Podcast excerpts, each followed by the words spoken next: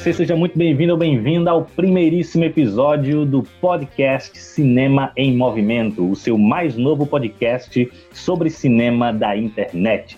Eu sou Pablo Rodrigues. Se você não me conhece, eu sou psicólogo, crítico de cinema e criador do canal Cinema em Movimento do YouTube. Este podcast é uma extensão desse canal, então vai lá no YouTube, conhece o Cinema em Movimento, curte os vídeos, compartilha, se inscreve no canal, tem vídeo toda semana. E este podcast aqui, né, um, a proposta é que seja a princípio quinzenal, né, onde nós estaremos trazendo a cada 15 dias discussões né, interessantes sobre o mundo do cinema, né, análises de filmes. Né, é um podcast para quem ama o cinema, para quem ama a sétima arte. E para iniciar os trabalhos, né, para iniciar a temporada 2021, né, deste novo podcast, do podcast Cinema em Movimento, vamos falar sobre o nosso cinema, né, sobre cinema brasileiro, sobre, mais especificamente sobre a atual, o atual cinema brasileiro, né, o cinema brasileiro na contemporaneidade, na atualidade. Né. E para conversar sobre esse tema tão rico, né, eu trago aqui convidados mais que especiais para iniciar a nossa temporada 2021 de podcasts. Felipe de Souza, diretamente do Rio de Janeiro, por favor, se apresente. Olá, olá. Sou Felipe de Souza, sou do Rio de Janeiro, Itaguaí. E sou amante do cinema, né? Amo cinema, sou cinéfilo ao mesmo tempo crítico de porta de bar, né? Aquele cara que sempre reúne os amigos e critica na porta do bar o filme que viu durante a semana. Esse é dos bons, começa assim. Além de historiador, né? Além de historiador. E diretamente daqui de Recife, Leonardo Lima. Por favor, meu caro, se apresente. Olá, olá, pessoal, tudo bem? É um prazer muito grande estar participando desse podcast de, de inauguração do do Sistema em Movimento. Meu, sou Leonardo Lima, sou sociólogo de formação, é, cinéfilo também e atualmente tenho me dedicado a fazer críticas de cinema através do perfil do Instagram do Cine Mulholland. É uma homenagem, né, como o próprio nome diz, a, a Mulholland Drive, um filme do David Lynch. Beleza, beleza. Licença, Pablo, Antes de tudo, uma observação. O site do Leonardo é maravilhoso. Eu estou, eu tenho lido agora as críticas desde quando o Pablo me apresentou e, e tenho acompanhado com bastante atenção as suas listas, cara, que são ótimas para indicar filmes. Ah, massa, massa, Felipe. Que bom que você está gostando e, e é um espaço bem plural para falar de cinema, trazer dicas, notícias interessantes da sétima arte. Massa, eu faço minhas palavras de Felipe, também estou gostando muito lá do, do, do site, tem críticas muito boas, né, e listas maravilhosas também, eu adoro essas listas. Né? é... Bom, antes de tudo, eu gostaria de agradecer a vocês, meus convidados, né, por estarem aceitando essa empreitada de participar né, do nosso podcast inicial aqui, deste piloto, né? Então, quem está ouvindo aí, por favor, perdoe os nossos erros, as nossas falhas, né? É, é algo novo para nós, para nós todos aqui, né? Mas podem ter certeza que este é um podcast feito com muito carinho, né? De pessoas que realmente amam a sétima arte. E é justamente por amarmos a sétima arte que hoje vamos falar sobre um dos melhores cinemas do mundo, que é o cinema nacional, o cinema brasileiro, que vem sendo aclamado aí no mundo inteiro como um dos melhores cinemas do mundo. Mas infelizmente, né, o nosso cinema, né, o cinema de qualidade brasileiro não é conhecido pela grande maioria do nosso público, né? Então, eu espero que esse podcast possa fazer com que você que nos escuta possa conhecer e apreciar ainda mais o nosso cinema. Então, vamos nessa para o primeiro podcast do Cinema em Movimento.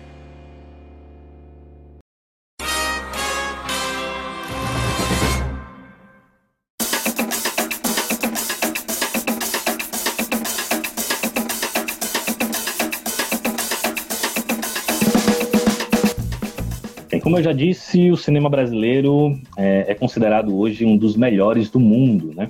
Mas essa, essa informação, infelizmente, não é do conhecimento da grande maioria do, do público brasileiro, né? Nosso cinema, né? esse cinema de qualidade, né? aclamado internacionalmente, é, infelizmente não chega né? na grande massa aqui no país, né? É, ano passado, a revista de cinema Carrier do Cinema, revista francesa, né, que é uma das principais revistas de cinema do mundo, né, publicou uma, uma edição inteira né, com ma, é, mais de 20 páginas falando sobre o cinema brasileiro, sobre a, a, a qualidade do cinema brasileiro, destacando filmes é, como Bacurau, A Vida Invisível, né, ambos foram premiados em Cannes no ano passado, e além de outras produções, como alguns filmes pernambucanos do Gabriel Mascaro, né, destacaram também filmes como Gabriel e a Montanha, uh, dentre outras produções brasileiras, né, falando dessa qualidade do nosso cinema. Então eu queria que a gente conversasse um pouco hoje sobre essa qualidade do cinema brasileiro, né, o, o, o que é que fez com que o nosso cinema fosse tão aclamado assim mundialmente, né? Uh, por que, que aqui no Brasil, né, a gente ainda tem é, uma certa resistência ao nosso cinema, porque, porque o público brasileiro não conhece esse cinema de qualidade que a gente tem. A gente sabe que uh, ali na até a década de, de, até o meados da década de 90, né, o cinema brasileiro estava passando por uma situação muito complicada, né? A gente teve anos onde a gente teve uma, duas produções por ano, né? Em 93, por exemplo, a gente, 92, a gente teve um filme só por ano, né? É, e aí a gente teve, a, é, a, depois, né, na, na, segunda metade da década de 90, a partir de 95, a gente teve a chamada retomada do cinema brasileiro, né? É, queria que vocês falassem um pouco sobre isso, né? Sobre o que é que vocês pensam dessa, dessa, dessa trajetória do nosso cinema, né? O, o, como é que vocês veem é, toda essa, essa trajetória desde a retomada para cá? Né? O que é que, o que é, na, na, opinião de vocês, o que é que fez com que o nosso cinema ganhasse essa força toda, né? Eu acredito que a partir do momento que o que o Estado né, começou a olhar e incentivar as produções nacionais na área de cultura, seja cinema, música, né, voltou de novo o Brasil a produzir filmes, coisas que no governo Collor tinha acabado, né? É, o governo Collor ele acabou com todo o incentivo cultural e, com, e, isso gerou o fato de em 92 só ter um filme, 93 acho que um filme também, né? Então a retomada voltou com incentivo à cultura, né? Voltando ali com Carlota Joaquina, né? né? Que é um grande filme nacional. É, também o Terra Estrangeira, né, do Walter Salles, outro grande filme. Então ali começou, né? Começou engateando ainda, com poucas produções, mas pouco a pouco foi ganhando fôlego, né? E o que aconteceu foi que a, a melhor parte disso tudo é que pela primeira vez, né, deixou de ser só o centro fazendo cinema, né? Porque até no cinema novo, né, quem olhava a, o, o, sertão ainda era cineastas do centro, né? E depois de é, na retomada já começou o contrário, né? né? Porque o, mais tarde vamos entrar, né? No, no cinema é, do Ceará, Ceará, e vamos falar de, é, de, de, de, um ponto muito importante do, do cinema nacional, que é, é o atual cenário onde o centro ele perde os centros, os principais né, fomento do cinema nacional, que sempre foi os centros, estão perdendo espaço cada vez mais para para o cinema das periferias do próprio Brasil. Mas acredito que tudo isso tem a ver com investimento cultural. Massa. E tu, Leonardo? É, eu concordo com, com, o Felipe e, assim, é interessante a gente pensar né, que essa, essa retomada se deu paradoxalmente num contexto de dois, dois governos é, é, de tendência neoliberal, né? A, a, uhum. a, a lei do audiovisual, né, que, do, que surgiu lá no governo Tamar Franco, e a Ancine, né, a Agência Nacional do Cinema, no governo é, FHC. Essas dois, esses dois fatos, né, essas duas coisas foram marcos históricos que propiciaram a, ao cinema brasileiro um, um, ressurgimento né, nos anos 90, que, e também né, a gente pode, pode considerar, além disso, também a, a, os avanços tecnológicos que ocorreram na, na, na naquela época. Né? Antes, é, produzir filme no Brasil era muito caro, né, devido a, a, aos altos custos é, necessários para a gravação, né, para a importação de películas. Uh, e, inclusive, os filmes eram muito, muito precários, né, quanto à encenação. Uh, só tinha uma vez para gravar, porque não tinha um outro rolo de filme para gravar, enfim. E com a, a, a, digitalização, né, o cinema digital que começa a partir dos anos 90, nesses avanços tecnológicos, uh, permitiu-se né, que a os filmes produzidos no Brasil pudessem ter um, uma, um avanço de qualidade, um avanço uh, de, de, na estética, um avanço, inclusive, uh, dos temas, né? É, é, esse cinema surge de uma forma mais diversificada, né, nos assuntos que, que, que, que aborda, que abordou, né? Mas ainda, né?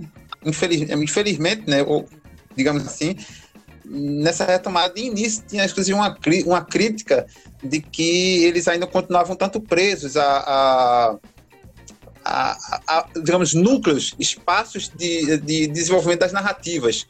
O sertão e a, e a favela, né? É, não lembro agora o nome da, da, pesquisadora, mas o que ela chamava nos anos 90 de cosmética da fome. Eu hoje vejo em dia que, que essa crítica né, que se fazia ao cinema brasileiro de então, né? Desse ressurgimento hoje já já está um pouco de lado. Mas graças a essa, essa diversificação de, de, de, de tramas, de narrativas, de espaço, né, como o Felipe falou, esse deslocamento né, do, do, dos centros é, de produção fílmica é, permitiram a, a, o surgimento de diretores, de, de profissionais do, do ramo cinematográfico mais é, fincados nesses novos espaços, né? Não é à toa o cinema produzido em Pernambuco, ele nas últimas três décadas, né? Desde o baile perfumado tem tem tido tanto sucesso no nosso país, né? Interessante tu falar dessa questão do, da diversidade, da diversidade que foi que também a, a, o desenvolvimento tecnológico permitiu, né? É, porque tem uma pesquisadora de Minas Gerais chamada Fernanda Salvo, é, que ela fala que o Felipe trouxe essa questão do, do incentivo governamental, né? Teve a lei a lei Rouanet, a, a lei de incentivo audiovisual, né? É, teve a criação da Ancine, né? E, e, todas foram nesse contexto neoliberal, né? Com, com, um objetivo, com uma perspectiva mais neoliberal mesmo para o cinema, né? De, de, uma perspectiva de, de, de fomentação de mercado, né? É, então é, coloca-se muito nisso a, a responsabilidade por esse por essa expansão do cinema brasileiro, né? Só que essa pesquisadora ela coloca que não apenas o incentivo é, governamental foi responsável por essa diversidade maior de narrativas, né? É, mas também a qualidade do cinema brasileiro, que segundo ela isso também foi algo que foi responsável pelo crescimento do nosso cinema, né, pelo sucesso dele hoje, né? É, só que essa qualidade, eu acho que Leonardo trouxe um pouco disso, né? É, essa qualidade, vocês acham que se deve é, a essa questão do desenvolvimento tecnológico que permitiu novas formas de narrativa, né? Ao, ao que vocês atribuem o, o, a, a, o aumento da qualidade artística do, dos nossos filmes de lá para cá? Eu atribuo esse aumento da qualidade artística do nosso cinema à nossa cultura diversificada. Eu atribuo a isso, entende? Eu penso que se eu fosse fazer um filme aqui no Rio de Janeiro, em Itaguaí, para você assistir aí onde você mora, Pablo, você ia ver uma diferença muito grande de narrativa, porque eu ia trazer um pouco do próprio Rio de Janeiro e Itaguaí, entendeu? E da uhum. mesma forma, que quando eu vejo um filme de São Paulo, do, do Tristan Aranovich, né? Quando ele faz algum filme dele, tipo Sem Fio, alguém qualquer, eu acho que tem muito da, do local onde ele vive. E quando eu vejo um filme do Kleb, tem muito do, do, do conhecimento local de onde ele vive, como um som ao redor, que eu acho maravilhoso, assim. Então, uhum. uma das do, do, uma das coisas que eu mais gosto do cinema nacional é isso, é começar a ver um filme e não ter uma noção nenhuma de para onde ele vai. Ele sempre está me surpreendendo, porque como são, o, o, nós estamos em um país de dimensão continental, são culturas muito variadas que estão sendo transmitidas ali através do, do da película, né? E, e, isso faz com que o nosso cinema seja muito rico. É muito diferente quando eu vou ver um filme é, americano. Não estou falando que também lá não exista diversidades, mas no geral, assim, pelo menos o que chega, né? Principalmente os grandes o blockbuster, no, nos primeiros 20 minutos você já consegue concluir o final do filme. Né? Uhum a famosa fórmula, né? Isso. E... Eu acho que é, é, é, essa cultura rica brasileira nos impede, ao mesmo tempo que a gente brinca com a fórmula, a gente ao mesmo tempo está recriando uma nova fórmula, com cada novo cineasta surgindo em estado completamente diferente, né? Pois é. A partir do momento que você tem mais incentivo para fazer um filme, você, né, você tem mais condições de conseguir verbas, né? E ao mesmo tempo que a tecnologia permite que você conte outros tipos de narrativa, né? Então isso acaba dando novas possibilidades, né? Acaba é, fazendo com que o cinema e a possibilidade de criar cinema cheguem em lugares que antes não era possível, né? Como as periferias do país, como o Felipe trouxe, né? É, tanto que a expansão do cinema como, como cinema pernambucano, cinema é, cearense, né, que a gente teve, cinema mineiro, né, é, foi uma expansão tremenda nos últimos anos, né? Ah, Pablo, eu acho que um, um fator também que, que levou a essa melhoria da qualidade foi, como eu já havia dito, a, o aumento do, do número de profissionais que trabalham com cinema no país. E aí isso também se deve à expansão na, dentro do, do, do ambiente das universidades, né?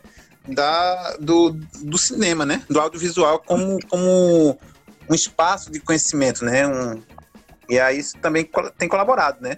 Ah, inclusive, né? É, permitindo que, que diretores, né?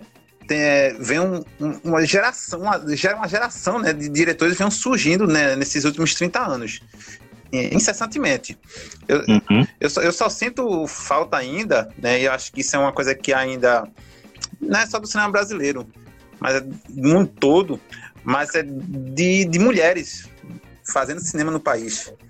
Isso que eu acho que ainda é um, sim, um ponto sim. fraco nosso e, trazer esse, esse olhar, né? O olhar da mulher para que certamente vai, vai trazer um, um, uma melhoria ainda maior da, da, da, do cinema é, é, é, importante também não esquecer né, que, que nos anos 90, nesse contexto neoliberal de retomada do, do cinema brasileiro, a importância que teve, né, para o bem ou para o mal, das organizações Globo, né, ah, com aqueles uhum. filmes que, emulando, né, até, copiando fórmulas de, de, de sucesso de, de, de Hollywood, né, mas com uma adaptação, né, a, a ao, ao, jeito brasileiro, a, a, forma de pensar, né, de pensar e agir do brasileiro, sobretudo com filmes de comédia, né, filmes pastelão, né. Uhum.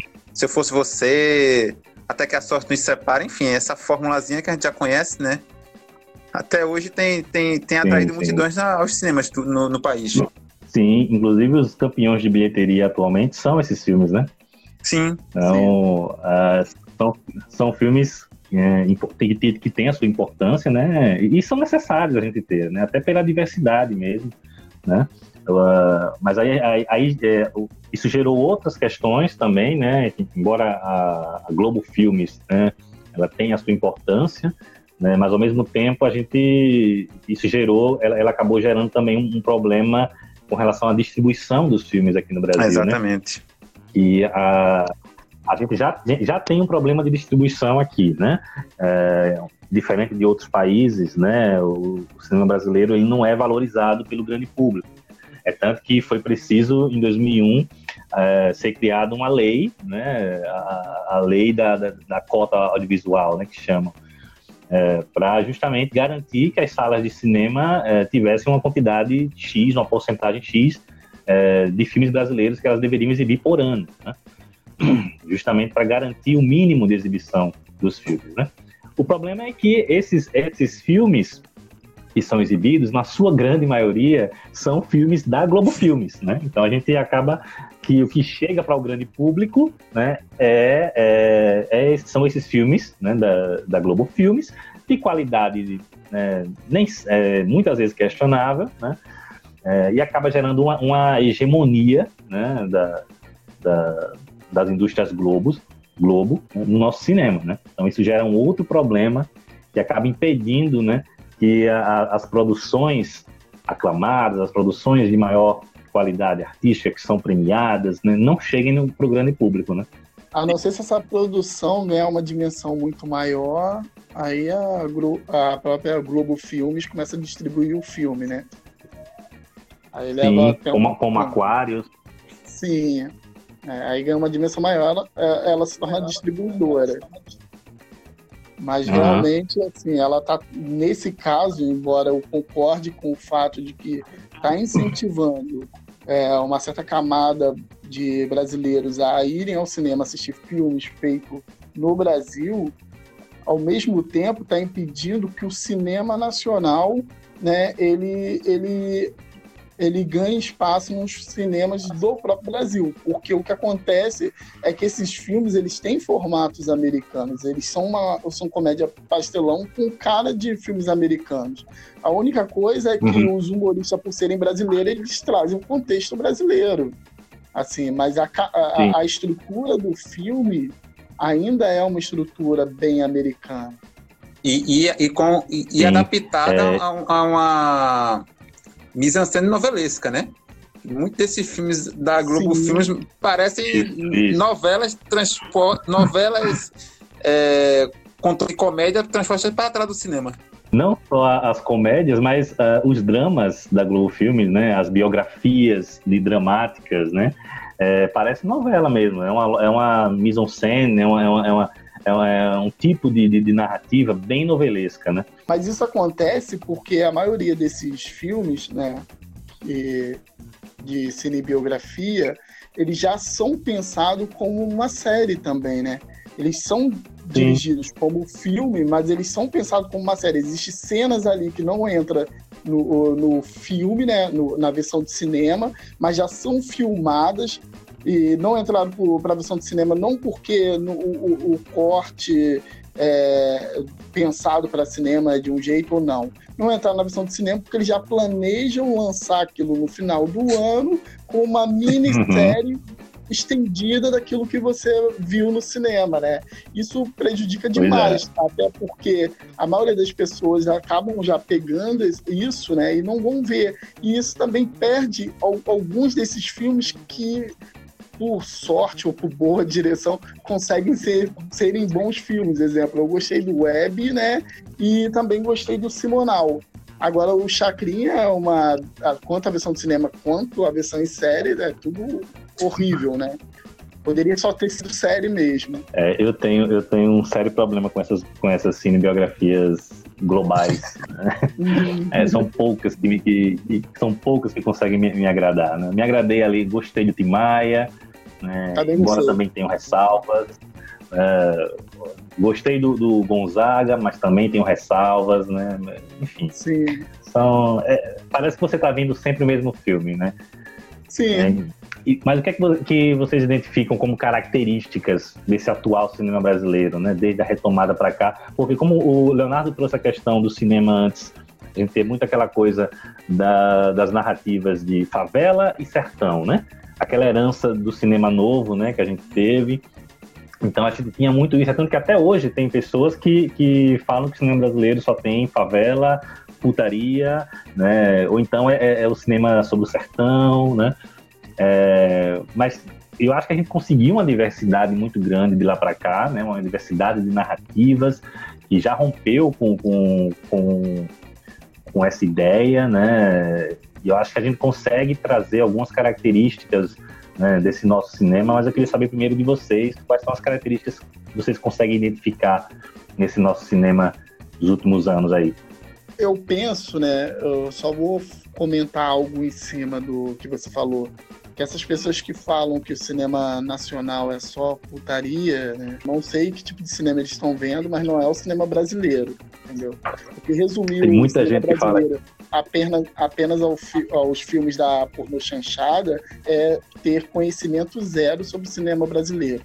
Tanto da época do, uhum. da, da, da porno chanchada, né?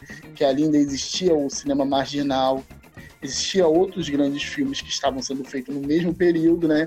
Talvez a pessoa deixou de ver é, eles não usam black tie, eles é, deixou de ver para frente o Brasil e foi ver algum filme da porno chanchada e diz, ah, esse é o cinema brasileiro, entendeu? Sim. Só olha para um lado, não olha para o outro e quer definir que o lado que olhou é o que define o todo. Mas, mas tem muita gente que pensa dessa forma sobre o cinema brasileiro ainda hoje, né?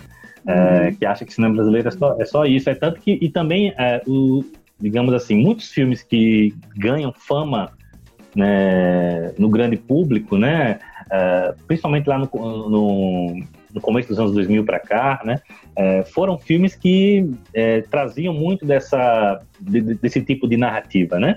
É, era Cidade de Deus, Tropa de Elite, né, e são filmes aclamados, mas que ainda tinham essa é, que ainda traziam esse tipo de narrativa, né?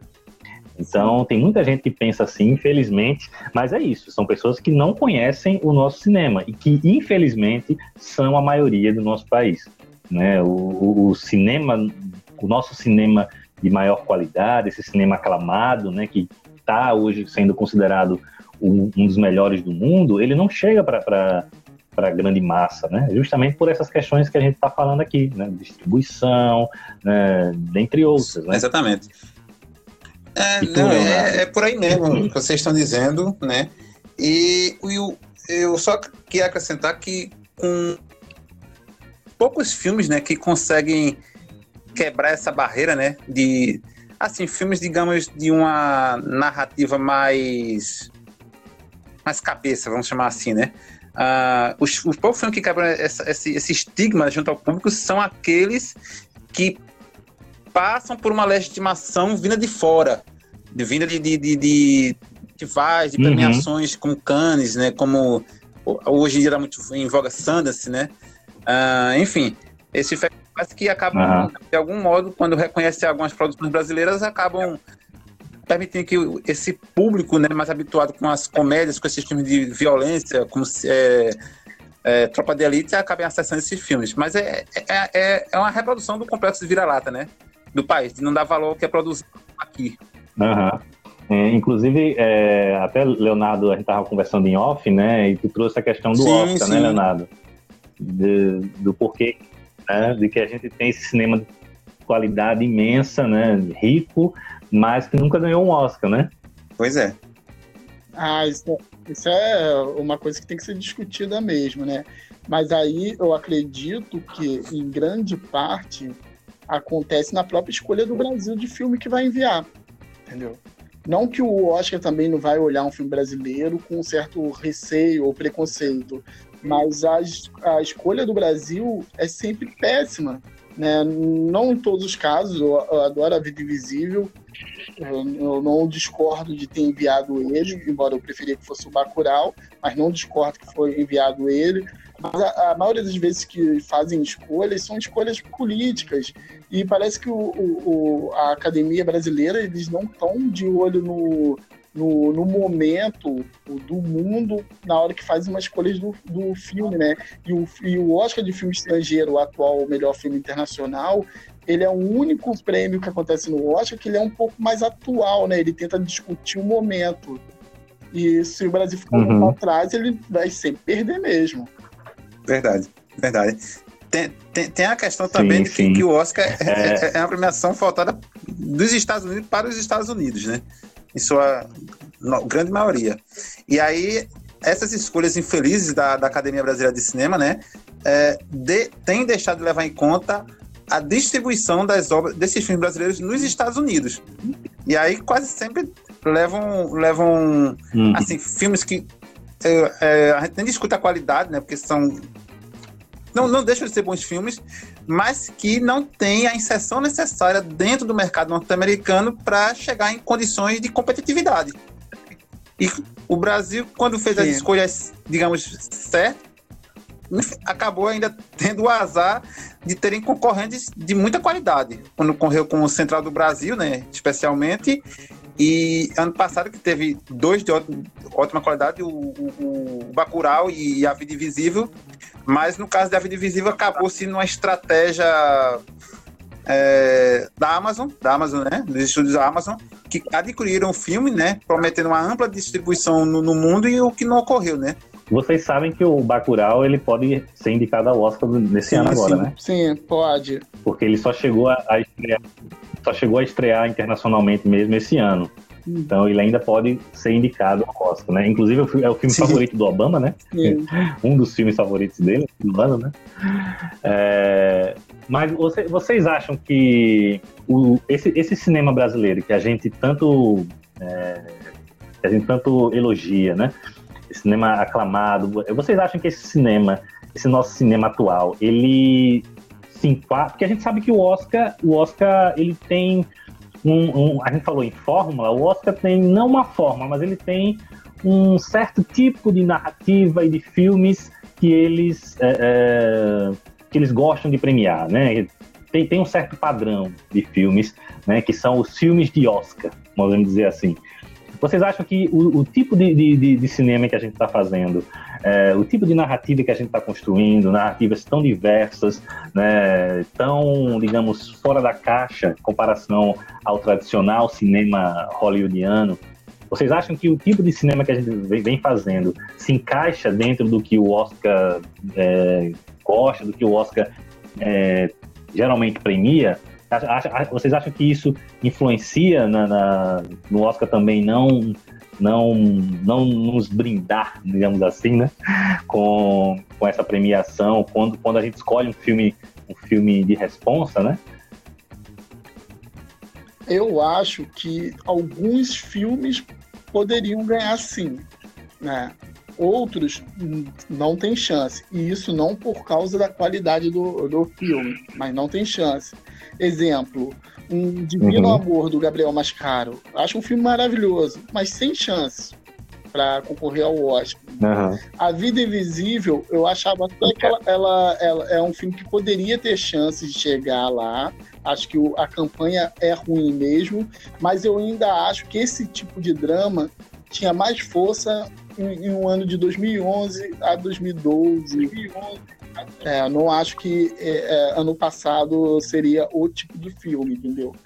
Porque, como eu disse, o Oscar de melhor filme estrangeiro, né, melhor filme internacional atualmente, ele, ele tenta conversar com o mundo ao mesmo tempo que ele exige que o filme seja de um país e tenha identidade Exatamente. desse país. Exemplo, isso que prejudica. Exemplo, uhum. o Bacurau, ele já conversava com o mundo e tinha uma identidade brasileira.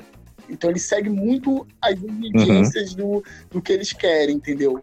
Por isso que muitas vezes quem ganha um filme de melhor filme internacional, né, é sempre um filme lá, é, que trata de algum drama da Segunda Guerra, né? Porque conversa com o mundo uhum. e ao mesmo tempo tem a identidade do país que está tratando, né? Isso, isso é bem forte isso. É, é, nesse, nesse, tipo, uhum. nessa categoria específica, né?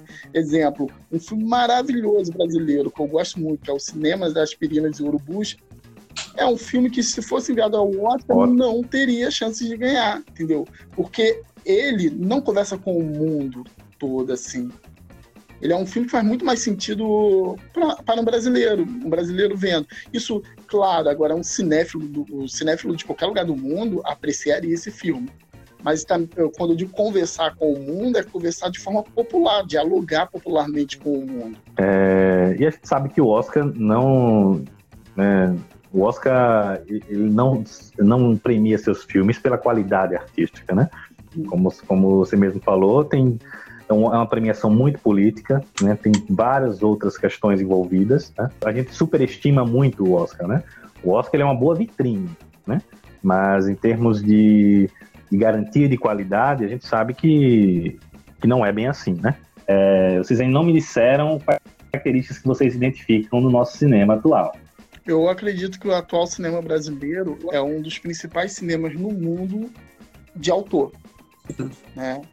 O cinema brasileiro, hum. por não ser, por, pelo Brasil não ter definido uma indústria de cinema, então sabemos que a maioria dos cineastas brasileiros fazem filmes não pensando em ganhar dinheiro, né?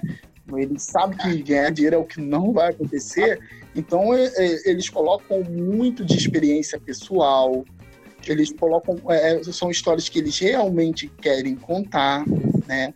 Por isso que muitos dos cineastas uhum. brasileiros nesse exato momento, né? Eles, um, um, um, diretor mineiro, ele faz um filme sobre como é viver em Minas. Um diretor é, paulista, ele faz um filme sobre São Paulo, né? Então é o cinema sendo feito, né?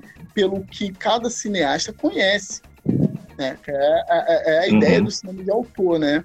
Então, a principal característica que eu digo é que hoje o, o Brasil é o principal cinema mundial no quesito de cinema de autor. É o principal país. Né? É, eu, quando eu vejo o um filme do, do Gabriel Mascaro, é, é, é, você vê muita verdade no que ele está contando, das histórias que ele queria contar, né? Farinha Anus nem se fala, né? Uhum. Então, uhum. Ainda podemos ter Sim. isso, né? Ainda podemos ter isso, porque atualmente a, até a censura está tá, tá se tentando colocar aí no nosso cinema, né, nas narrativas, né, nas histórias que os autores querem contar. É, e essa é uma das maiores riquezas do nosso cinema, né? Essa diversidade né, que o nosso país tem se reflete muito no nosso cinema, né? Por conta de toda essa, de toda essa essa expansão que o nosso cinema teve desde a retomada, né? É, não, é exatamente isso aí, eu tu, concordo com essa, essa, qualidade ressaltada pelo, pelo Felipe, e a gente pode, a, a tipo de comparação, é, trazer a, o exemplo da, do cinema argentino, né? A Argentina produz a cada ano filmes belíssimos, né? Mas, né, esses são filmes que nem sempre uhum. dialogam com, com, com a identidade, com a cultura argentina, né?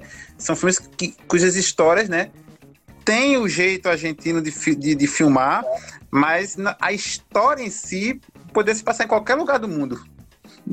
Enquanto que os filmes no Brasil tem, tem muito esse, esse, esse, caráter identitário, né? Que, que o Felipe muito bem ressaltou.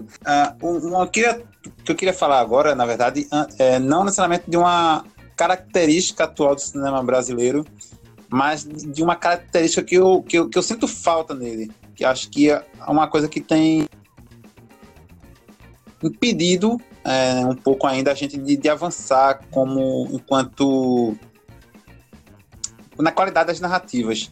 Que é, a gente consegue né, produzir filmes uh, híbridos em termos de, de, de gêneros né?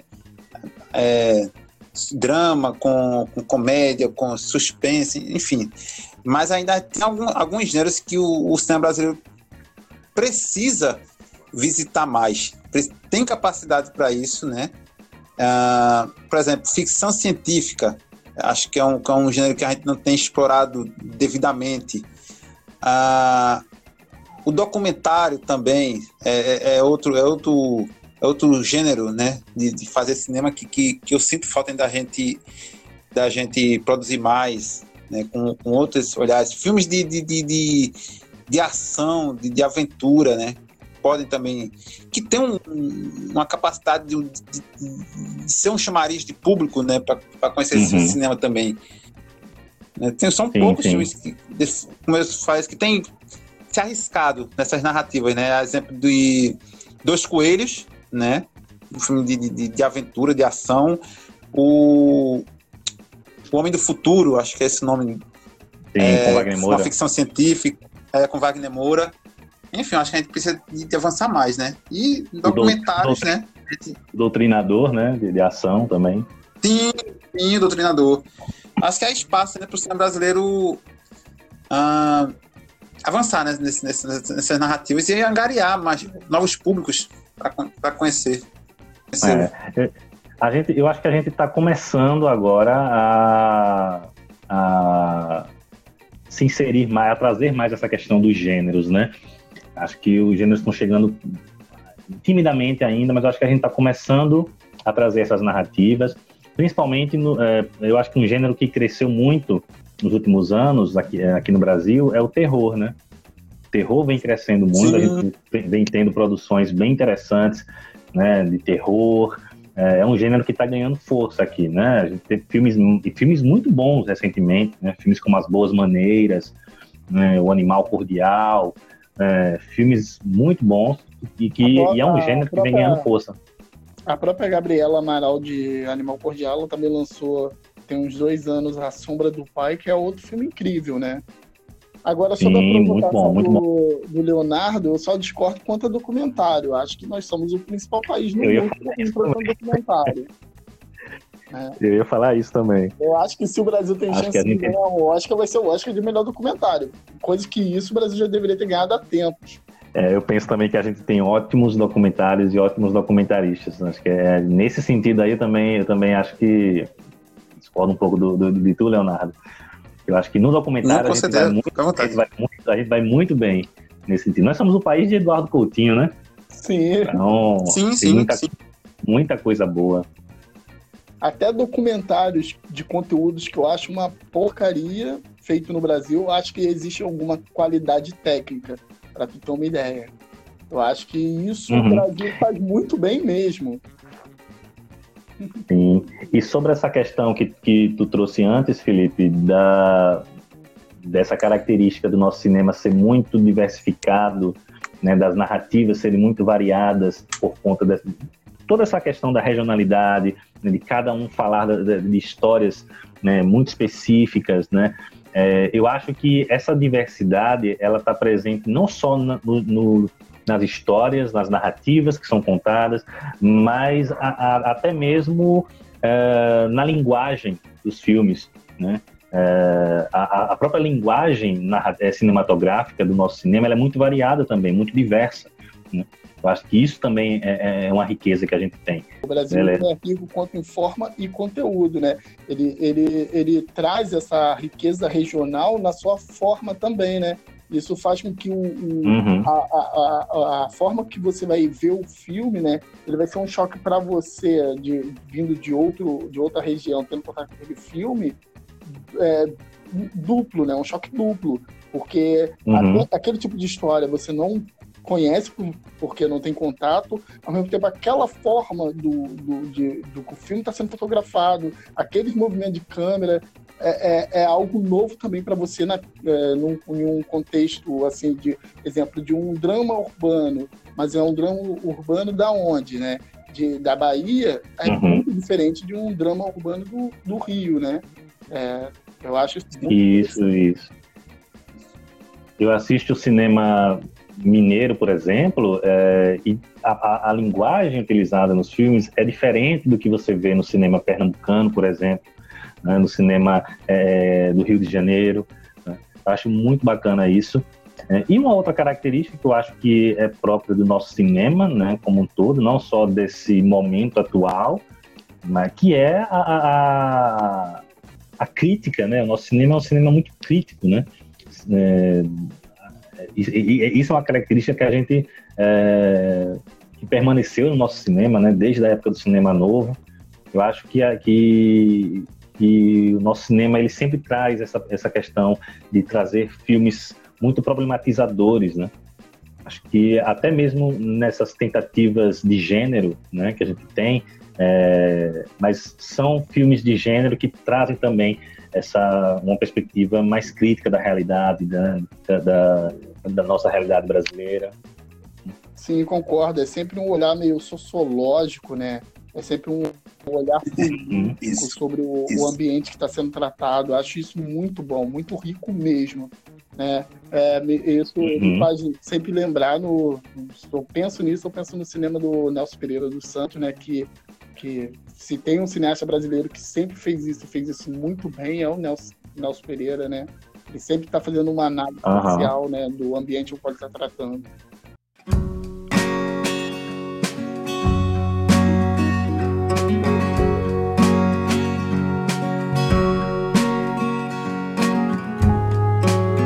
E de lá para cá a gente teve né, alguns filmes que foram importantes assim nessa nessa retomada, né, e nessa expansão do nosso cinema, né? A gente já foi, é, vocês já citaram o Carlota Joaquina, né, que é considerado o marco da, da retomada lá, né? Sim. 95. Da, é um filme bem interessante também. É, teve o Central do Brasil, né? Que Isso. foi aclamado internacionalmente, né? Concorreu ao Oscar, né? Sim. E, e aí, era melhor do que A Vida é Bela? ah, eu prefiro. eu prefiro. Quando, quando eu era criança, eu, prefiro, eu é. gostava é. mais da Vida é Bela, mas já faz alguns anos, mais ou menos, que, que não, não acho que é impossível comparar o, o a qualidade técnica que o Walter Salles usou para aquela história, a fotografia do filme. É um filme muito superior. Todas as atuações ali muito boas, né? Coisa que na Vida é Bela não tem como falar isso do, do Benini, mesmo ele tendo ganhado o Oscar de melhor ator, não tem como comparar. Uhum. É um grande filme, Central do Brasil, um grande filme. Eu fui apreciando mais ainda ele ao longo do tempo. É um grande filme. E aí a gente tenta o, um dos principais, né, que é o Cidade de Deus, né, em 2002, que esse foi sucesso mundial também, né, e é um dos filmes mais importantes do nosso cinema, né tá aí na lista dos melhores filmes de todos os tempos aí, né? E é uma obra-prima do, do, do, Fernando Meirelles, né? Eu acho Cidade de Deus um dos melhores filmes do nosso cinema. Também. Também, concordo. Cidade de Deus é o nossos bons companheiros. Olha, justamente, justamente. A influência escocesiana ali é grande, né? É um filme maravilhoso, assim, não, não tô nem comparando, assim, eu gosto muito, é, é, a influência é muito grande, né, mas né, da, ele tem sua identidade pessoal, né? E, e, e é um filme sim, que, se a gente for para prestar atenção, ele, ele foge muito das coisas que a gente já falou até agora, né? Que é essa questão de um cineasta que ele te, conhece aquela realidade e ele vai tratá-la, né? O Fernando Meirelles ele vem de fora, uhum. mas como ele está muito aberto para conhecer, ele conseguiu passar uma verdade, né? Mas ele é um cineasta que está vindo de fora, é que ele não é um mundo dele, né?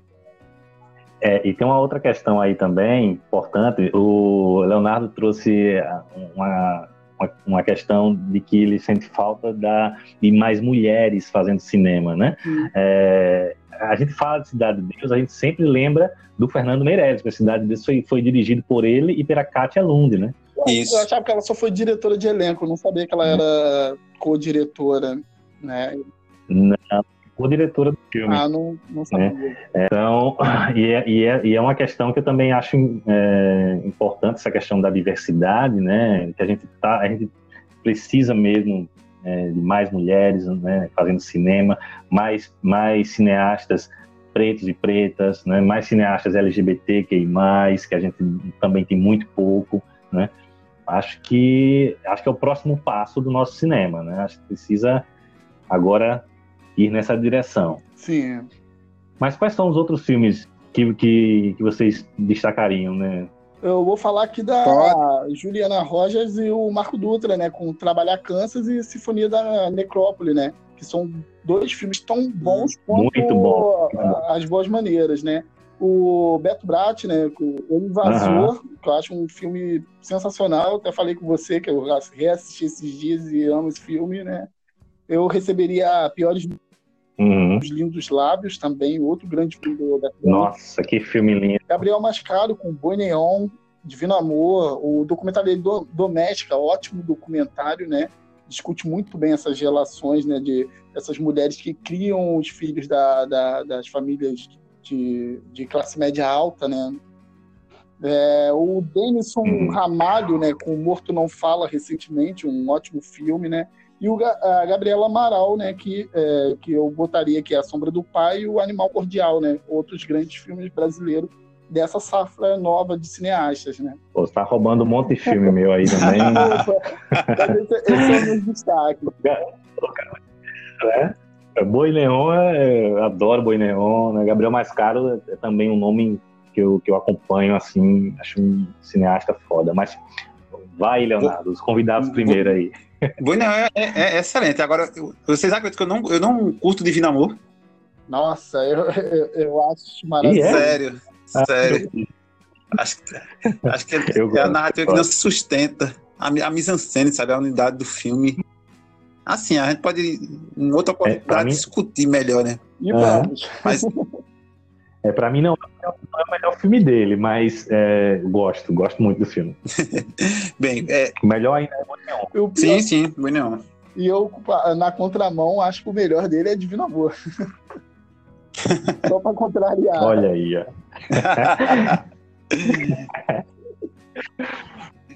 Nesse período. Sim, Leonardo, fala aí. Alguns filmes que, que eu gosto muito, né? Ah, eu gosto muito do, do Bicho de Sete Cabeças, da, da Bodansky. Eu acho que é um hum, muito bom. sensacional, sensacional, um dos melhores. Eu, eu colocaria no top 5 da produção nacional recente. Muito bom. Sim. O, o Madame Satã, né? o Lázaro Ramos. Eu... Lázaro, é Lázaro Ramos? É, muito é, bom. Isso. É. é Lázaro Ramos. Do Anus, né? Tá ótimo, inclusive. Anus. Isso. Isso. Isso. O Amarelo Manga também eu achei sensacional. Muito bom. Filme. Hum. Cláudio Assis é, é, incrível. Cláudio Assis é um cineasta Sim. muito bom, né? Quem... Acho que não tem como falar de retomadas e não lembrar dele. E, e para fechar, eu mencionaria né, o, o Que Horas Ela Volta, da, da Ana Mulaerte. É, é outro filme maravilhoso, né? E, e a, tri, chamar assim, uhum. a trilogia, né? entre aspas, do, do, do Kleber, né? São ao redor, Aquário. A trilogia. Do... E o Bacurau. Sim. São filmes que me marcaram muito. É, o Kleber, eu sou suspeito. O Kleber eu sou suspeito para falar porque eu, eu acho ele um dos melhores cineastas da atualidade, Também. no geral. Tá? Não só do Brasil. Acho ele muito bom, muito bom. Eu aposto que o nosso Oscar é, vai, vai vir com ele. Eu acredito que não. Tomara, tomara. Porque eu acho que ele tem muito de mudanças de. Né, como ele está acompanhando muito o cenário mundial, né, ele tem algumas mudanças. E o Kleb, não. O Kleb ele tem um, um, uma linha narrativa muito clara. Assim, não tem como falar que o, o, o, o Bacurau ele está fugindo do tema de Aquário e o Aquário está fugindo do tema de O Som ao Redor todos os três filmes é muito focado na questão da memória e a história, né? Então, eu acho que o Kleber, é, é, uhum. se ele tinha alguma chance, se ele tem, é com Bacurau agora, entendeu? Porque eu não acho que ele vai ser um cineasta que pretende se adaptar a novos temas. Ele, tem, ele é um autor muito claro na, no que ele está querendo dizer com a, cinema, a cine, cinematografia dele, né? E eu, eu penso que tal, talvez ele fique é, um mas, pouco mas... para trás, né? No quesito Oscar, né? Mas no quesito cinema, eu acho que ele está muito à frente. Acho que ele vai trazer a próxima, né? A próxima, porque já temos uma, né? Palma de ouro para o Brasil. Isso eu tenho certeza. Mas eu, assim, vou, vou discordar um pouco, Felipe. Eu vejo, assim, apesar dessa, dessa manutenção dessa linha, né, do, do, nos filmes do Kleber, uhum. eu vejo nele uma, uma, uma coisa meio camaleônica, sabe? Uma coisa de conseguir trabalhar com o gênero, sabe? Trazer uma inovação. Por exemplo, o Bacurau lida com essa linha do, do western, né? uhum. né? Então é, acho que ele, tem esse, esse macete, essa, essa capacidade de, de, de ressignificar a, a, a, obra dele. E eu acho, eu, eu, eu, comparo muito ele com o Bong Joon-ho, né? Do, do, do, Parasita, que consegue transitar, né? Hum. Bem entre os gêneros, misturar, enfim. Entendi. É, com, com, com eu comparo minha... ele, chega é, até a ser chato eu comparar ele com essa pessoa, porque ele claramente ama esse cineasta, que é o John Carter, né? Mas eu, eu comparo. Ah, já sei. Eu, sempre, John eu, Carpenter. sempre influência, assim. Não sei se é por, por ele gostar muito de usar o zoom in, o zoom, o zoom, o, o zoom out, né? Que é é, é, uma característica muito forte ali nos cineastas que, su, que, surgiram nos anos 70, né? Ele tem essa influência de anos 70, né? Ele também tem Sérgio Leone, essas coisas assim. Então, o filme dele... Ele, ele é discípulo sim, do João. E a forma que ele trabalha, tu olha assim, nossa, eu tenho a impressão que eu estou vendo um filme dos anos 70. Acho que é, talvez até por isso eu, eu acho o, o Kleber um dos grandes, né? Que ele me traz essa sensação de estar tá vendo algo novo, mas ao uhum. mesmo tempo algo com uma linguagem que eu sou fissurado, né? Que é o cinema dos anos 70 americano. E ele traz isso muito forte, assim, né? Eu lembro quando eu vi o som ao redor a primeira vez, eu falei, é, nossa, isso tem muito cara de um William Friedkin. É, eu acho que esse, eu, mas, mas, é, eu acho que Bacurau pode ser a pode ser a nossa chance aí do Oscar com o Kleber. Né? Eu acho que é, Bacurau consegue dialogar um pouco mais, né, por conta dessa uhum. questão uhum. do gênero, né, de ser um filme de gênero, né. Acho que nesse sentido a gente pode ter uma chance. O, né? o, o, grande empecilho de Bacurau é a distribuidora por trás dele, né? Não, ali, que é a Kino. O idioma. Ele tem muita. Tu acha que é o idioma? É porque ele tem muitas sequências falando inglês, né? É, mas, e é... a categoria não, não, aceita muito bem isso, né? Esse foi um dos empecilhos que, que fez com que o Terra Estrangeira do Walter Salles, que chegou quase na final lá para entrar entre os cinco, não entrou porque ele usava muito o idioma inglês. Hum. É, mas, mas o. É, é, acontece isso, mas tem alguns filmes que é, acabam. Isso acaba passando um pouco, né? Como, por exemplo, Quem Quer Ser o Milionário, né? E tinha também algumas, algumas cenas é, com Mas o inglês, né? Foi o melhor filme, não o estrangeiro. Foi, melhor filme, sim. Ah, sim, sim, sim. Entendi, entendi, entendi. Pois é, eu, eu. Vocês já falaram um bocado aí que eu, que eu ia falar. É, eu acho que é, nos últimos anos a gente teve coisa muito bacana, muito boa mesmo. Filmes como, por exemplo, eu já falei aqui As Boas Maneiras, né? O Animal Cordial, Arábia, que é um filme que eu adoro. Não nada do João Dumas e do, e do Afonso Shoa. Eu acho lindo esse filme. Uh, tem também o Adoro Que Horas Ela Volta também. Gosto do, do Mãe Só Tem Uma, também da Ana Mulaer, embora tenha, tenha dividido a crítica. O Ventos Não. de... Não viu? Uh, o Ventos de Agosto, do, Gabriel Mascaro, acho também muito um filme bom. muito bonito. Uh, o, o Mate-me, por favor, né? Também acho um, um filme de gênero, um, um terror, muito suspense, na verdade, muito bacana. É, de, é da, ele é da Ana Rocha da Silveira. E Para Minha Amada Morta, do Ali Muritiba, que eu acho um suspense muito bom, um suspense, um suspense bem Hitchcockiano. Né? É, e, o, e o, o, cinema brasileiro? Não conheço, sério mesmo. Não viu? Nem ouvi falar. Nem eu. Nossa, cara. Para Minha Amada Morta, procurem. Um filme muito bom é, do Ali Muritiba. Muito bom, muito bom. É, e o cinema brasileiro também tem. A gente falou da questão de gênero. A gente tem é, também a, a, um gênero que vem crescendo muito é a animação, Sim. né? A gente tem algumas animações muito boas no nosso cinema. Recentemente a gente teve Tito e os Pássaros, que é uma animação muito bonita, com uma pegada bem expressionista. É, tem uma história de amor e fúria, que eu também gosto muito. E O Menino e o Mundo, que eu acho uma obra-prima, né? Que merecia ter ganho o Oscar. Era mais um Oscar que ele perdeu.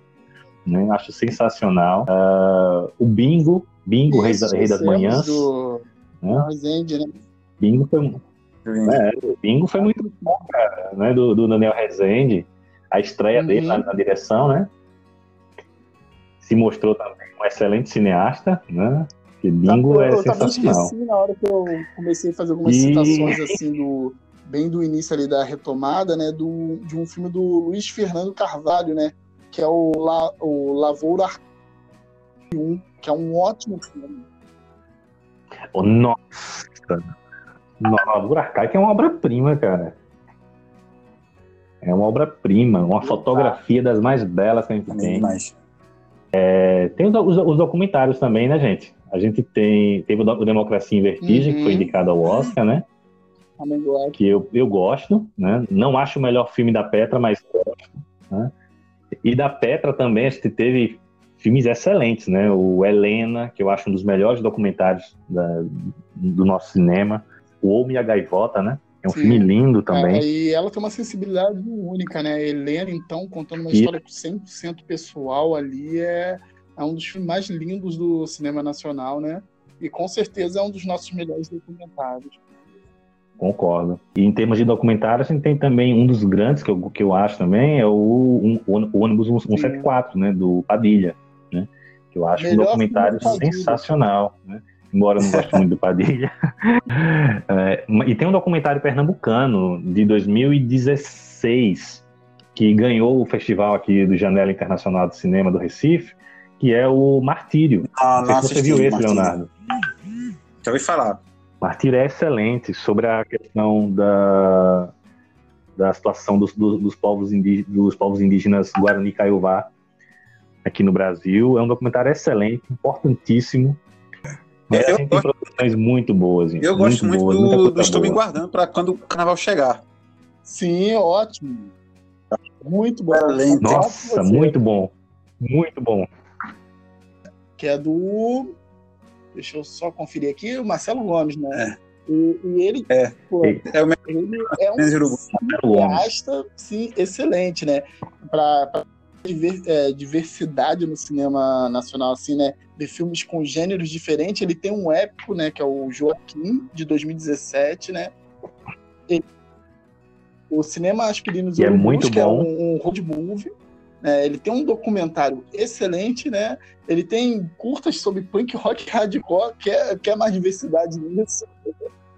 Assim, ah. vale muito a pena acompanhar a carreira. Ele tem filme experimental, né? Que é o Viagem Porque Preciso, Volto Porque Te Amo. Ele é, ele é uma fábrica de cinema. Uh -huh. Esse cara, esse merece um podcast só dele. Outro filme que eu gosto muito também é o Ótimo. Branco Sai, Preto Fica. Né? Filme de Brasília, né? Eu acho ótimo filme. E ele, e ele traz algo diferente, né? Porque ele, -huh. ele é uma mescla, né? De ficção com documentário. É uma ficção né? científica. Sim, sim, uma ficção científica. As nossas ficções científicas, elas são bem tímidas, né? É, o Branco Sai Preto Fica, né? Os elementos de ficção científica, eles são bem sim. tímidos na narrativa. Bacurau, mesma coisa, né? Em termos de documentário, eu lembrei agora o Cinema Novo, do Eric Rocha, né? Que foi premiado em Cannes, é documentário. Né? E também um documentário bem experimental, com uma narrativa né, bem diferente, né? meio, meio soviética até, né? filme Sim. bem diferente, assim, que não é para todo mundo. Mas ele é, é muito é para iniciados. Ele quer falar do cinema novo com, é, com a estética do cinema novo, né? Então, é, é, é, não é aquele filme assim, ah, eu quero aprender uh -huh. sobre cinema novo, vou assistir o documentário. Não, é para quem já conhece.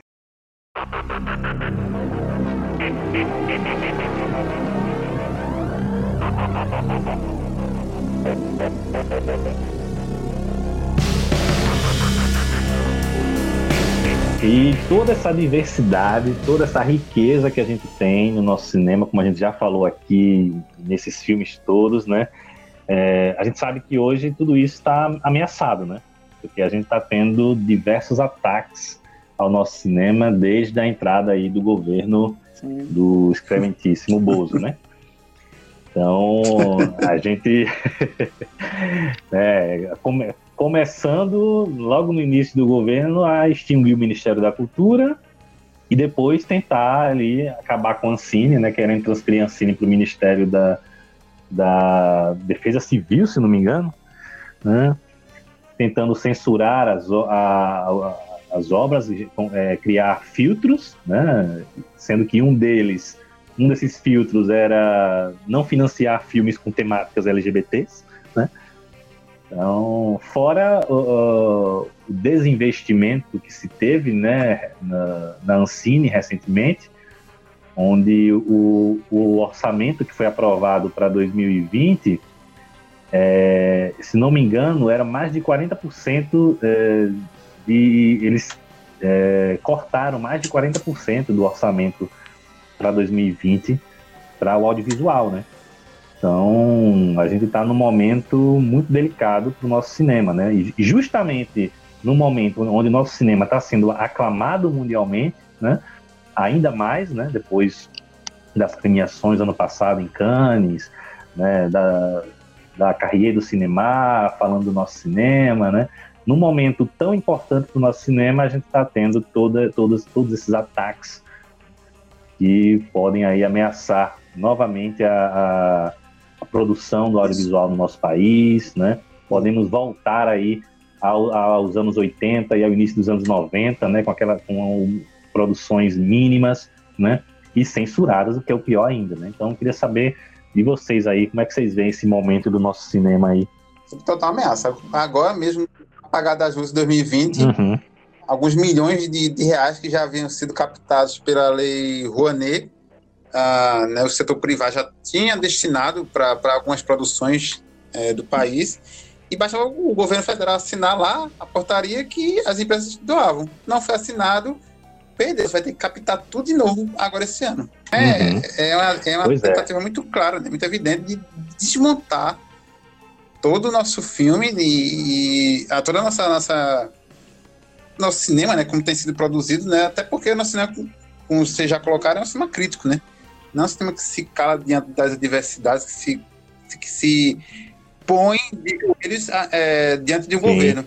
Até mesmo na, na, na, era em que a esquerda teve no poder no país, né, a gestão Lula e, e Dilma, o, o, o, nosso cinema não foi um cinema de, de, de aclamação a, a, ao governo né, que estava, né?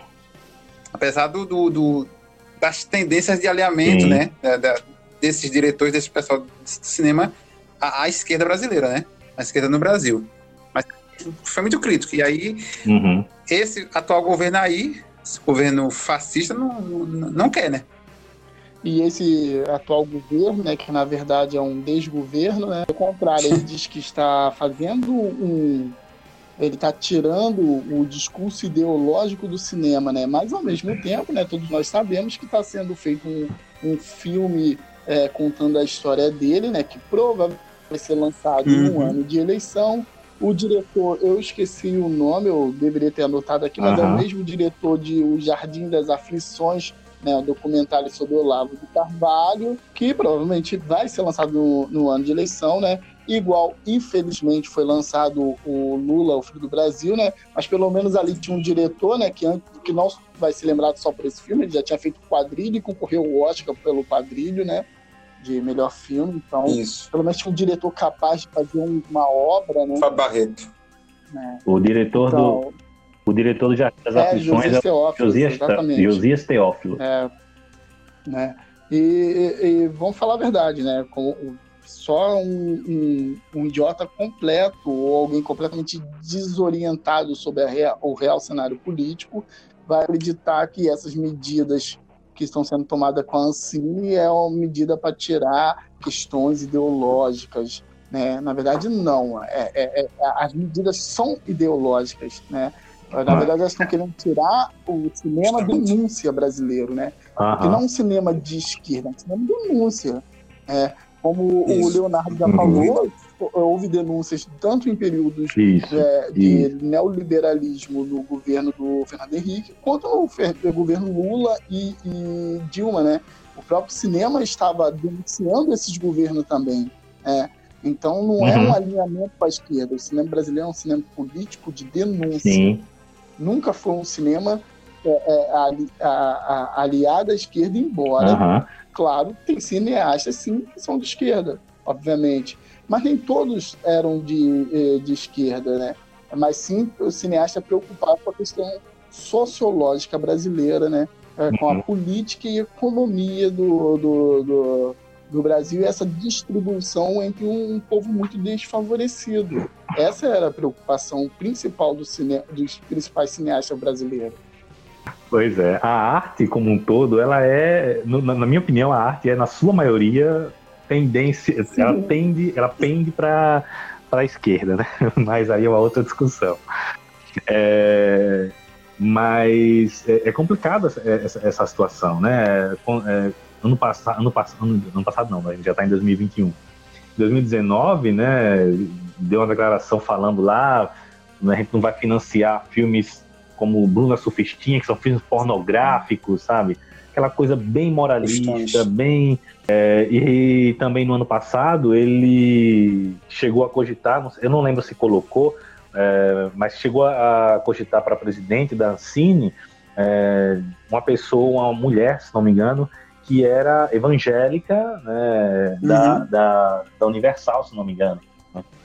É, então, assim, da mesma forma que ele disse que ia colocar um ministro no Supremo terrivelmente evangélico, queria fazer a mesma coisa com a Ancine, né? É, e só não, só não extinguiu a Ancine por conta da. porque foi advertido que isso poderia gerar muitas, muitas críticas, muita pressão em cima dele. Né? Então, é, é uma situação, sim, é, delicada para o nosso cinema. Né? A gente está num, num momento muito crítico E nesses momentos né, de, de, de crise do nosso cinema, né, é, geralmente na, na, história, né, a gente viu que nesses momentos é quando o nosso cinema é, se tornou ainda mais crítico. Né? É, vocês acham que, que isso vem acontecendo atualmente? Vocês acham que é, é o nosso cinema está conseguindo uh, dialogar com, Pablo, com, com essas crises da, da nossa realidade? O primeiro ponto é, é, é, acrescentar uma coisa que eu, eu, eu tinha falado, e depois, quando você começou a falar, eu percebi que eu não pontuei direito, né? É, que é o, a questão do, do da política, né? Hum. Da, da crítica, eu falei do cineasta de esquerda, né? Mas acho que o nosso cinema é tão crítico, né? Que ele agride tanto a esquerda quanto a direita, como eu já tinha eu vinha falando, né? Aí você até comunicou, não, uh, alguma, uh, você fez alguma observação sobre isso que eu falei, né? Mas temos que levar em conta, né, que isso rende um podcast à parte, é que a, as próprias políticas liberais e neoliberais, né, eles não cumpriram a sua própria agenda, né? né? Porque são questões uhum é, o que é o liberalismo, né? Sim. A princípio é liberdades individuais também, né? Mas é, eles não agenda e cabe a nós, né? Porque o divino uhum. amor é uma poderia ser levado uma própria crítica liberal ao conservadorismo, né? Acaba caindo para a esquerda, porque é como se a própria uhum. direita e a sua política liberal fosse um, um, apenas uma maquiagem que ela bota para parecer bonito na hora de fazer discursos, né? Mas eles não têm essa, é, essa política liberal. Aí cabe a, a, aos cineastas uhum. ali reagirem, né? Mas o que eles estão pedindo a, a princípio, né? É, são princípios básicos do próprio liberalismo. Ainda nem chegamos em pautas de esquerdas ainda, né? Então isso é um problema não só no Brasil, mas no mundo, né? Que a esquerda tem que levar a até a pauta deles. É, outra uhum. coisa que eu iria falar é sobre a questão do, do cenário do, do, cinema, né? Eu acho que em, em, momentos de perseguições, né? A gente já teve aquele, uma crise muito grande no cinema nacional no início dos anos 90, mas temos que lembrar que nos anos 70 também existia bastante perseguições, censura, né? Mas com isso mas naquele período, né, o, o, o, cinema brasileiro ainda estava rico, né? Não só com o cinema novo, embora fraco, mas ele estava existindo, mas surgiu também o cinema, é, o cinema marginal, né? Poderíamos falar do Júlio Bressani, como a tua família foi ao cinema, o Rogério Sganzella, uhum. né, com o Bandido da Luz Vermelha, a Mulher de Todos, André uhum. Tonati com o Bang Bang. Então, a, ali sempre teve, é, sempre existiu cineasta que, que foram subversivos no seu tempo e lutaram com essa mostrar sua arte, né? É, eu não eu não sei eu não saberia explicar perfeitamente o, o, a causa do fenômeno do, dos anos 90 que sem investimento ter caído tanto, já que esse cineasta da boca do lixo também não tinha investimento, mas eles faziam um cinema de guerrilha, né? Mas eu acredito que é, essa pode ser uma saída, né? Porque agora com, com câmeras digitais uhum né, o investimento pode ser que é, a falta de investimento, né, é, possa ser que vol voltemos ao cinema de guerrilha que era que era tão criativo no final dos anos 60, né, e início dos anos 70 e pode ser tão criativo agora também, né? Com, é, esses filmes que eu citei foram vistos mundo afora, foram alguns premiados, né? Então acho que ainda há um fôlego, né? É, Infelizmente, não, uhum. não vão ser tantas produções quanto tivemos nos últimos anos, mas acredito que ainda há um fôlego, né? É, mesmo sem o um investimento da, de leis como a, a Rouanet. E o terceiro ponto que eu iria falar é, é sobre esse, essa medida né, é, de botar alguém é, é ligado à religião para para ser presidente de, de, um, de algo relacionado à cultura e ao cinema, né? É uma medida muito estratégia, é estratégica, né? Eu, não, eu já citei o do próprio Bolsonaro que estão planejando, mas a, a, a, as religiões brasileiras, e principalmente encabeceada pela a, Universal, ela percebe esse poder que tem o audiovisual, né? Não é à toa que a própria emissora deles trabalham com produções de, de, de, novelas, né? Tentando ali combater a principal emissora do, do país, que também é famosa mundialmente pela sua qualidade de novela, qualidade dessas duvidosas, mas é, ganha prêmios, né? e ela vem combatendo com, com, esse discurso, né? Recentemente, né, ela até finalizou uma novela que se tratava de, de questões atuais, mas era uma visão completamente conservadora, né? Então, é, é, a, é, a chance deles de, de chegar à produção, a uma grande produção de cinema financiada pelo Estado é, é uma questão de uma guerra ideológica, né? E, e de, de fazer mais filmes com, com essa característica conservadora, né? Eles estão fazendo, é, estão fazendo uma escolha política, claramente, né? Não só acabar com a, uhum. a, grande produção de cinema nacional que foi sendo criada até então, mas ao mesmo tempo criar um novo padrão de cinema nacional completamente conservador. E é uma questão ideológica, porém, que é que é passada para as pessoas, que é vendida para o grande público, como não sendo algo ideológico, né? Porque é, esse governo ele tem muito disso, né? De de utilizar de, de, desse discurso de que está combatendo a questão ideológica, quando na verdade está sendo tão ideológico quanto, né? É, é essa ilusão, essa ilusão da, da, da, não ideologia, né? De que a ideologia é ruim, né? Quando na verdade isso é uma estratégia ideológica, né? Sim. É, é, tá, é muito difundida por esse tipo de governo, né? É, e eu não diria que ele é um desgoverno, né? Porque eu acho que ele é um governo que está fazendo justamente o que ele se propôs a fazer. Está né? é, tá funcionando muito bem né, essas estratégias que eles estão utilizando. Né? É justamente Sim, esse o, o, o, projeto de governo que se, que se tem. Né? Um projeto de, de controle de, é, é, de, controle da cultura, né? de estar de, de, tá com, com, com, esses elementos em mãos, né? de poder utilizar da cultura para difundir é, é, essas ideologias conservadoras, né? É, a gente sabe, do, eles sabem do poder da, da cultura nisso, né? É, não à toa eles estão tentando tomar o controle do, do cinema, né? É, a, cultura, a arte, né? Ela tem um, um ela, ela, ela tem um poder de influência, um poder de difundir ideias muito grande. Né? Lenin já dizia lá nos anos 20, né, na Revolução, é, que o cinema era a, a, maior de todas as artes, era, era a, o principal é, elemento de, que conseguia difundir o, o comunismo, né? É, ele reconhecia a, importância que tinha o cinema na divulgação, na, na propagação das ideias uh, socialistas né, daquele período. Né? E isso vale não só para o regime socialista daquela época, mas uh, todos, em, em todos os regimes, principalmente nos totalitários, né, é, tem-se muito disso, né, de, de, de controlar a, a, produção cultural. Né?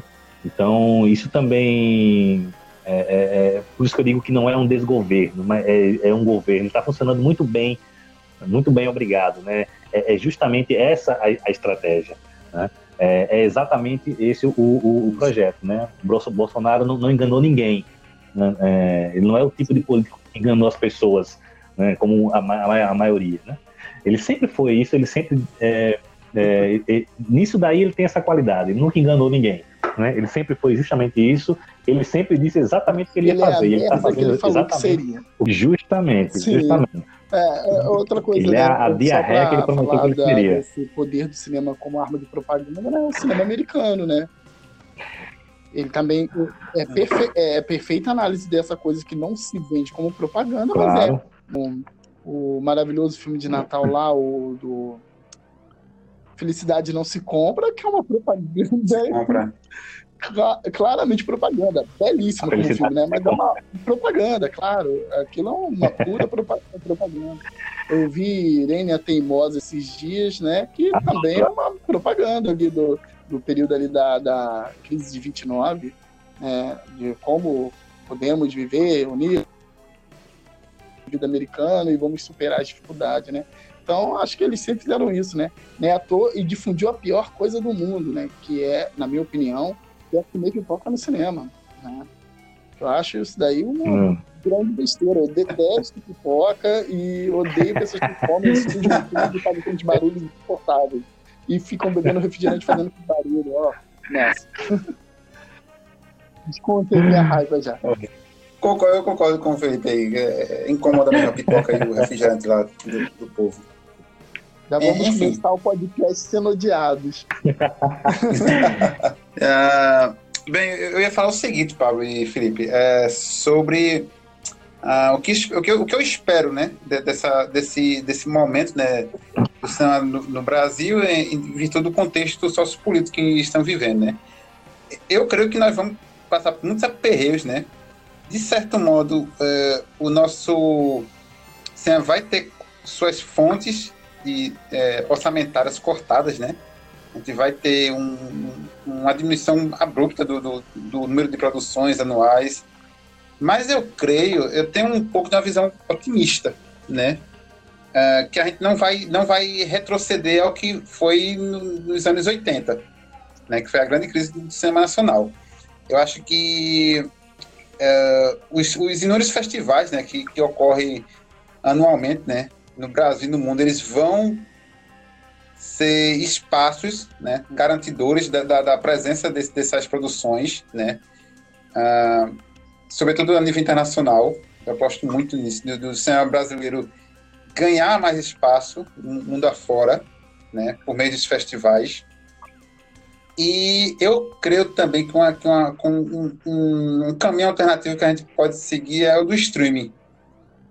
O, a, a gente está vendo um momento de mudança paradigmática, né? Na, na, na, história do cinema, né? Cada vez mais a, a essa, essa, as, as empresas de streaming, né? É, tendo maior espaço do mercado cinematográfico mundial. E eu acho que a gente, a saída, uma possível saída do cinema brasileiro é buscar se associar essa, essa, esse, essas empresas e colocar algumas obras lá, no, no streaming. Eu, obviamente que eu não, tenho, eu não sou ingênuo de pensar que a gente vai ter uh, um King Kong Assunção, a Carrete passando na Netflix, por exemplo. Mas eu vejo espaço para algumas, algumas produções autorais ganhando hum. visibilidade nesse, nesse meio. Um, por exemplo, eu até estou para assistir o, na Netflix o Cidade Pássaro por exemplo, que, que, que, é um filme nacional aí que, que acabou de estrear. Antes do Natal, ninguém passou despercebido de todo mundo. E foi um filme belíssimo apresentado no Festival Internacional de São Paulo em outubro.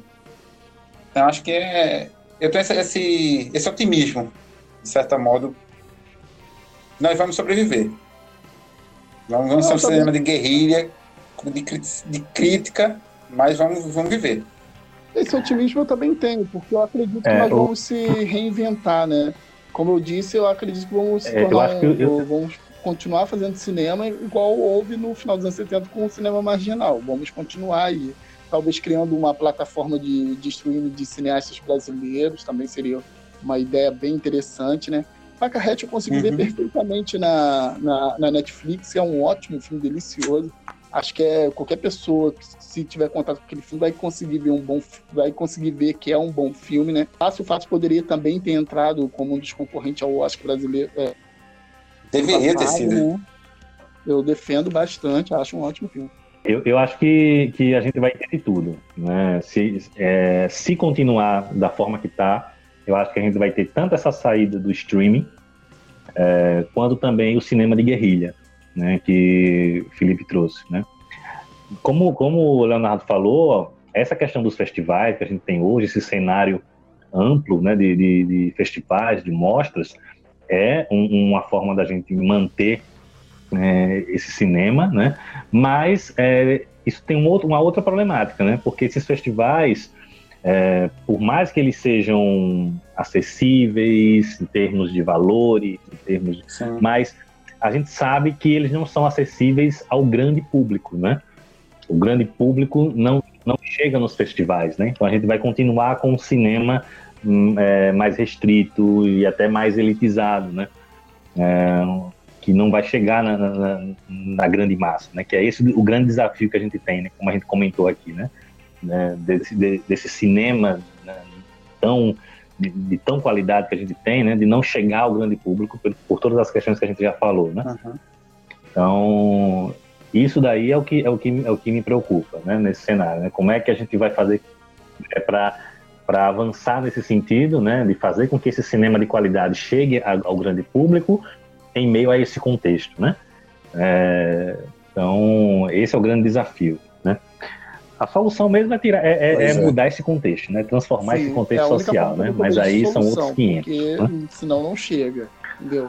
E tem que haver uma exigência assim, tem que ter um, uma cota de tela. Uhum. E essa cota de tela não é só para filme nacional, né? Porque senão vai ser preenchido com tudo da Globo Filmes, porque esse domínio de shopping também ajuda muito a ter esse resultado de telas só para Vingadores, o filme do Leandro Hassum, né?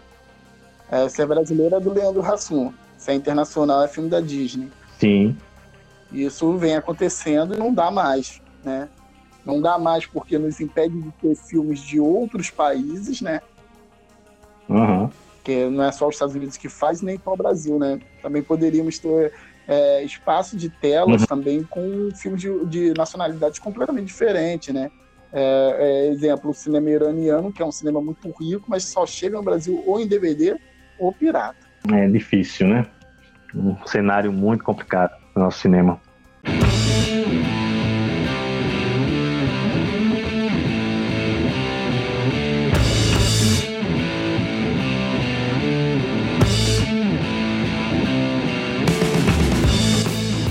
É isso, falamos sobre cinema brasileiro na atualidade, sobre o atual cinema brasileiro, né? Queria agradecer aí meus convidados, né, mais uma vez, por ter aceitado este convite no nosso primeiro podcast do Cinema em Movimento. Foi uma discussão muito bacana, muito rica. Eu adorei participar do podcast, adorei conhecer o Leonardo, né? Já conheço as suas críticas e falar com ele foi ótimo. Falar com você, Pablo, é sempre um prazer, né? meu amigo da madrugada, sempre vendo suas críticas também, né? Não posso é, passar por isso sem falar né, e lembrar a todos que vão ouvir esse podcast de também ir no canal do Cinema e Movimento no YouTube, né? Sempre com ótimas críticas, né? E é isso, né? Estamos aí, né? Sempre, sempre falando sobre cinema, cinema brasileiro, né, que eu também amo de paixão, né, é o cinema que, que me fez gostar de cinema, é o cinema brasileiro, né? Antes eu gostava de filmes, cinema brasileiro me fez gostar de cinema, né? E eu recomendo a todos que não conhecem os filmes que citamos até aqui ou outros que ficaram de fora, de correr atrás e conhecer, porque temos um cinema muito rico, né? E que não está abaixo de nenhum cinema no mundo. Prazer conhecê-lo, viu, Felipe?